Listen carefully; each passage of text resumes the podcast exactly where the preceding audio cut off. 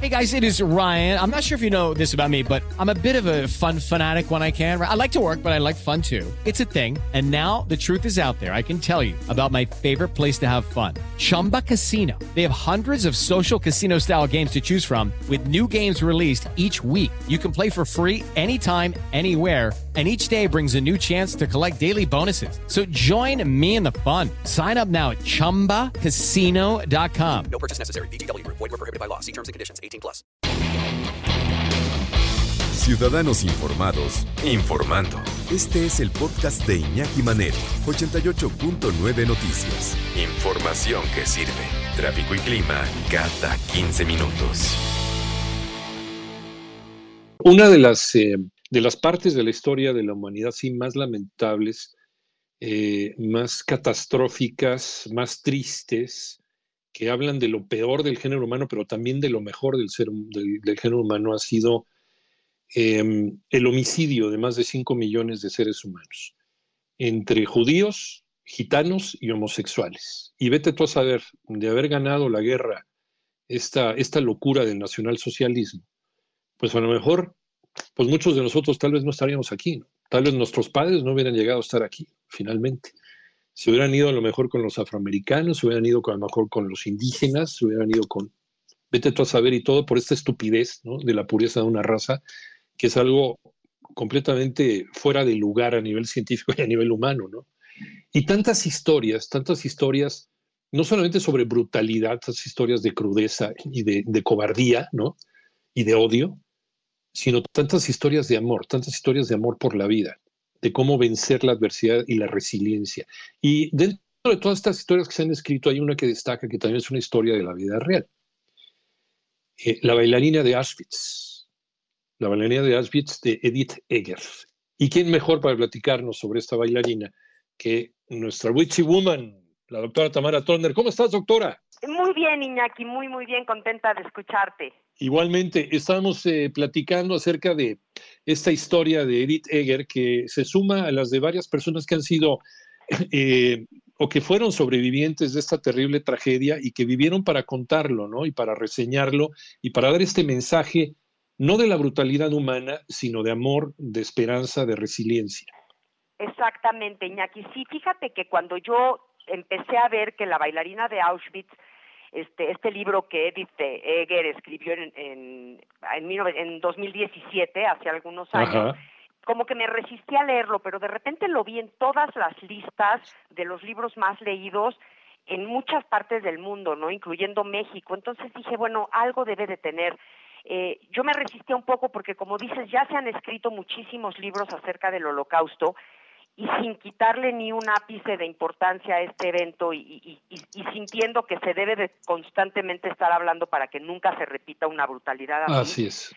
Pues dije, no, bueno, me lo voy a ir saltando, pero de repente decidí leerlo y realmente, Iñaki, este libro contiene todo un lado súper interesante porque a pesar de ser una novela, eh, en especial al principio, yo dividiría este, este libro en tres partes. Eh, también hubo una historia, una historia que ahorita me estoy acordando, de Víctor, Víctor Pérez. Víctor le decían Young, Víctor Young Pérez. Él era eh, un eh, muchacho que nació en un barrio judío de Túnez en 1911 y se dedicó al box, se dedicó al boxeo, hizo una buena carrera de box, le ganó algunos campeones norteamericanos Vivía en París en los años 40 cuando entraron las fuerzas nazis, se lo llevaron. Él, él no quiso esconder su calidad de, judío eh, y se lo llevaron al campo de concentración de Auschwitz también.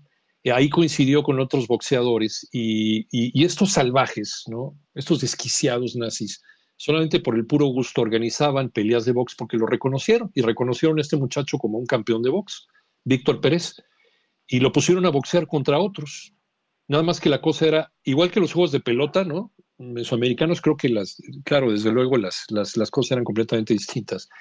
El que perdía lo ejecutaba y el que ganaba podía seguir viviendo y tenía más raciones. Entonces imagínense nada más la carga emotiva de que tienes que estar literalmente peleando por tu vida, ¿no? peleando por tu vida y, y, y, y, si ganabas en el cuadrilátero, pues tenías a lo mejor otros meses más de vida hasta ver a qué hora liberaban el campo de concentración si es que un día terminaba esa, esa pesadilla. Algo semejante, algo semejante pasa con esta narración de que nos está platicando la autora Tamara Trotner sobre la bailarina de Auschwitz, Edith Eger.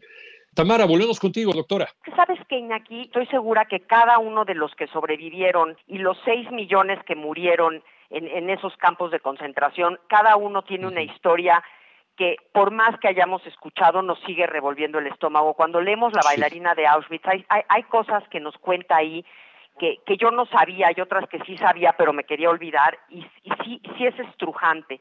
Y es increíble porque esta mujer escribe esta novela a los 90 años, Iñaki. Y eso es otra de las cosas que me llevó a quererla leer, porque no es lo mismo escribirla en la juventud, eh, como hizo Víctor Frankel, que además es el mentor de esta mujer, y ella, ella se vuelve psicoterapeuta y, luego, y, usa la logoterapia de Víctor Frankel, eh, porque pues en, la juventud todavía quizá tienes alguna esperanza, eh, alguna idea distinta de perdón, pero a los 90 años, cuando ya viviste, ya te das cuenta de todo lo que causó en tu vida esto, eh, el, el, hecho de que la mujer se siente y escriba una novela y que sea un bestseller, pues la verdad es que ahora sí que me quitó el sombrero, ¿no?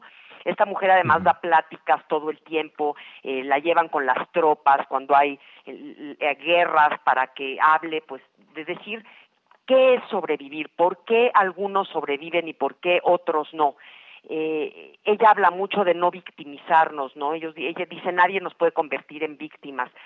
Y, uh -huh. Y es padrísimo el libro porque lo que nos hace además ver, que a mí me encantó, es que no existe una jerarquía del sufrimiento. Y esto creo que es muy sí. importante porque muchas veces nos hacen sentir es que, hombre, estás, estás preocupado por una nimiedad. Imagínate sí. los niños que están muriendo de hambre. Y, no, no hay una jerarquía. A lo que nos no, hace no. sufrir a nosotros es nuestro y tenemos derecho a sufrirlo y a trascenderlo. Y ese, uh -huh. es, eso es lo que este libro nos, nos dice, ¿no? Cómo, cómo, cómo trascender pues lo peor que te puede suceder y lograr dejar de ser víctima. Eh, y justo, justo también el, uh, el sentido, el sentido de, de la logoterapia de Víctor Frankl. Eh, él lo ponían a hacer eh, trabajos terribles dentro del campo de concentración, pero él desarrolló un sistema para evadir, ¿no? pensando en los eh, momentos alegres, en los momentos bellos de su vida, mientras estaba haciendo un trabajo inhumano en el campo de concentración. Claro, buscarle sentido a la vida, ¿no? Uh -huh. Y este sentido de vida puede ser aquello que nos espera del otro lado de la barda, eh, eh, o el pedazo de pan que nos van a dar en ese momento o cualquier cosa que nos haga porque porque esta mujer lo que nos dice es que no, no o sea no se trata de borrar la cicatriz no se trata uh -huh. de olvidarla se trata de curar y apreciar la herida o sea curar es apreciar la herida si tenemos esa herida vamos a, a entenderla y entonces cómo nos curamos a partir de ahí es un libro uh -huh. bellísimo, Iñaki, porque sí cuenta toda la parte literaria que nos mantiene, pues no podemos dejarlo de leer, y luego hay toda una parte de autoayuda que ella cuenta sus casos clínicos y cómo ha, cómo ha curado y cómo ha tratado a cada uno de sus pacientes en, virtud de lo que ella vivió, ¿no? -huh. Sí, tan es así que ya lo dices, en los años 70 eh, pues le dio por estudiar psicología y poder ayudar con su experiencia a mucha gente. ¿Cuántas personas, cuántas personas no lograron pasar, no lograron transitar este trauma del campo de concentración o de la masacre en África o, o de la masacre en San Fernando, Tamaulipas, ¿no? Claro. ¿Cuántas personas no han logrado trascender este, este trauma, Tamara? Por supuesto, y es que muchos no lo trascienden, Iñaki, porque se culpan por haber sobrevivido. Eh, sí. Sabemos de muchísimas, muchísimos sobrevivientes del holocausto que después, cuando ya salieron, unos años después se suicidaron porque se sentían culpables por no haber muerto. Entonces, esto es una parte bien importante de todo lo que nos, nos dice eh, Eger y nos dice cómo, cómo, a dónde y cómo buscar para no caer en eso. ¿Por qué leer este libro, Tamara? Precisamente por esto, Iñaki, yo creo que en este siempre, pero en este momento que estamos viviendo en el que realmente estamos básicamente todos sufriendo de una forma u otra, entender nuestro sufrimiento, no volvernos prisioneros de nuestro sufrimiento, sí darle la importancia y después ver cómo trascenderlo y no juzgar al de enfrente eh, diciendo pues lo tuyo es menos que lo mío o no, simplemente entender que como seres humanos cada uno estamos viviendo nuestra propia historia. Y finalmente, pues, no estarnos complicando la vida tratando de dilucidar por qué demonios yo sobreviví, los demás no. Simplemente yo estoy aquí por algo, ¿no?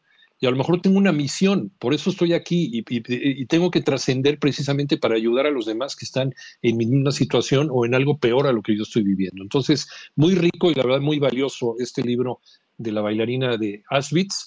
Eh, por Edith Eger, que lo pueden encontrar también en cualquier librería que valga la pena. Y tengo entendido que también lo pueden bajar en, en línea, así que no hay problema de que no pueden salir a una librería. Doctora Tamara Trotner, ¿En dónde te encontramos? Iñaki, querido, en todas las redes estoy como Tamara Trotner y me va a encantar saber de ustedes. Y bueno, que tengamos un muy, muy lindo fin de semana todos y, a echarle ganas. Y con mucho cuidado. Y nadie nos ve partir de la doctora Tamara Trotner, por favor, a leerlo sin falta en cuanto puedan, porque tenemos pendiente ahí una conversación eh, al tú por tú con Tamara Trotner sobre esta su primera novela. Gracias, Tamara, te queremos mucho. Gracias a ti, Iñaki, te quiero mucho. Igualmente, un abrazo.